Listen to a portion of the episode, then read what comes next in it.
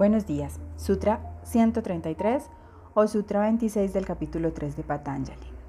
Y hoy hablaremos del Siddhi, que tiene que ver con la comunión con el universo, con entender el movimiento físico del universo. Y nos dice, por la comunión con el Sol se obtiene el conocimiento del mundo y de las regiones cósmicas. Este verso señala cómo los adeptos eran capaces de explorar el universo, tal y como se evidencia en sus obras sobre astronomía y astrología. Es útil adquirir nuestra carta astral natal. El sistema védico indica lo que tu alma ha prometido hacer en esta vida y las lecciones que deben ser aprendidas. Algunos comentaristas como Svami Hariharananda Aranya han argumentado que la palabra sol aquí se refiere a la entrada solar en el cuerpo humano y ha explicado que esta es el canal central de energía, el Shushumanadi, que reside en la columna vertebral y se extiende hasta la coronilla. Como el cuerpo humano es una réplica microscópica del macrocosmos, cuando practicamos Sanyama, es decir, la comunión sobre este rayo de refulgente luz, se nos revela todo el universo. Él sigue explicando las siete regiones del mundo, tal como fueron descritas por vez primera por el sabio Vyasa. La primera, la región de la verdad. La segunda, la región de la austeridad. La tercera, la región de la gente. La cuarta, la región del gran Brahapati, Brahma y el Creador. La quinta, la región del gran dios Indra. La sexta, una región intermedia que se extiende hasta la estrella polar. Y la séptima, la región etérea ligada a esta región de la tierra, donde van las almas de los hombres tras la muerte. Con la eliminación de las fluctuaciones de la mente, uno puede descubrir la existencia de diferentes regiones celestiales, en el momento de la muerte, si uno se marcha por el camino de la entrada solar, Shushuma alcanza las más elevadas regiones astrales de los devas o más allá las regiones causales de verdad. Esto se conoce como gran absorción cognitiva, en la que el yogi o el practicante sale a través de la coronilla. De otro modo, uno sale por la entrada lunar, esto es, una de las nueve aberturas del cuerpo, los genitales, el ano, los ojos, las orejas, los agujeros de la nariz o la boca dependiendo de las respuestas a los deseos existentes al final de la propia vida. Si uno se marcha a través de las aberturas sutiles del ano o de los genitales, por ejemplo, uno puede sufrir en los bajos planos astrales.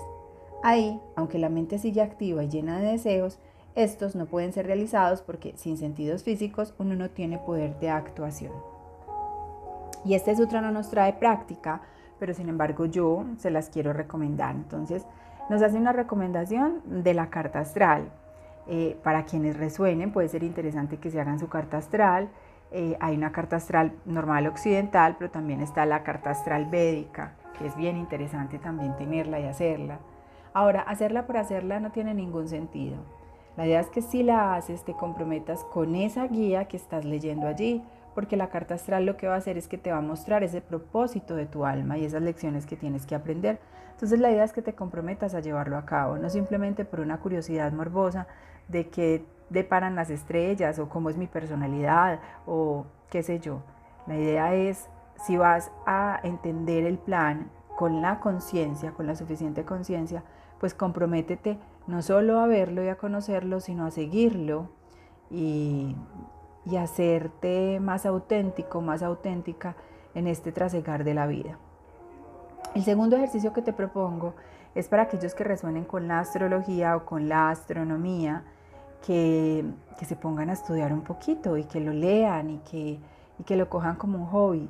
Tengo un, un, hombre muy especial mm, que a través de todo el proceso encontró en la astronomía un hobby maravilloso y se ha comprado un telescopio y se ha pegado una peliculada y sabe un montón de cosas y se las disfruta y se las goza y está aprendiendo a entender desde la astronomía, no es de la astrología, sino desde la astronomía, muchas cosas interesantes en su vida, en el cosmos, en lo que somos. Entonces es bien bonito. Si resuenas, también te invito a empezar a indagar y a consultar.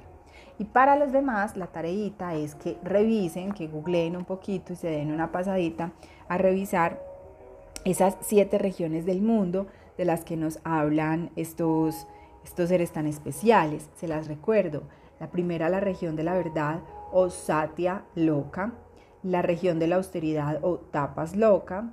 la región de la gente o Jana Loka, la región del gran Prajapati Brahma y el creador Mahar Loka, la región del gran dios Indra, Mahar Indra Loka, una región intermedia que se extiende hasta la estrella polar Antariska Loka y la región etérea ligada a esta región de la Tierra que se llama Buloka. Eh, nada, nos la siete, una, que te resuene, que leas un poquito sobre eso, que lo identifiques, que veas que... Miren, más que llenar la mente de conocimientos, lo que buscamos es abrir el campo de percepción porque en la medida en que abrimos el campo de percepción, nos abrimos a las infinitas posibilidades y también tenemos la facilidad de poder ver en lo sutil aquellas cosas mágicas que tanto nos llaman la atención, pero que no nos creemos suficientes, merecedores, eh, tan fantásticos para expresarlas y manifestarlas. Y es cuestión de abrir un poquito esa mente, de dejarnos eh, llevar por la imaginación, que la hemos bloqueado tanto en la medida en que nos vamos convirtiendo en adultos, que nos vamos dejando llevar por esa intuición, que también la hemos ido bloqueando porque lo que prima o lo que ha venido primando en esta filosofía eh, de vida que, nos tocó vivir es que solamente lo racional, lo lógico y lo académico es lo que, lo que funciona y lo que es claro y lo que existe eh, entonces se nos ha cerrado un poquito esa capacidad de ver más allá, de abrirnos a otras posibilidades. Y el hecho de hacer este estudio, de indagar, de ver, de simplemente contemplarlo y decir, no importa con escepticismo, ve qué interesante el tema o no, no me parece interesante, pero simplemente con indagarlo, pues tu campo perceptual se, se abre y eso pues permite muchas cosas preciosas en tu vida. Entonces, bueno, ahí les dejo como tres ejercicios para que tomen el que deseen tomar, el que les resuene. Les mando un abrazo y mañana llego pues con un nuevo sutra. Feliz día.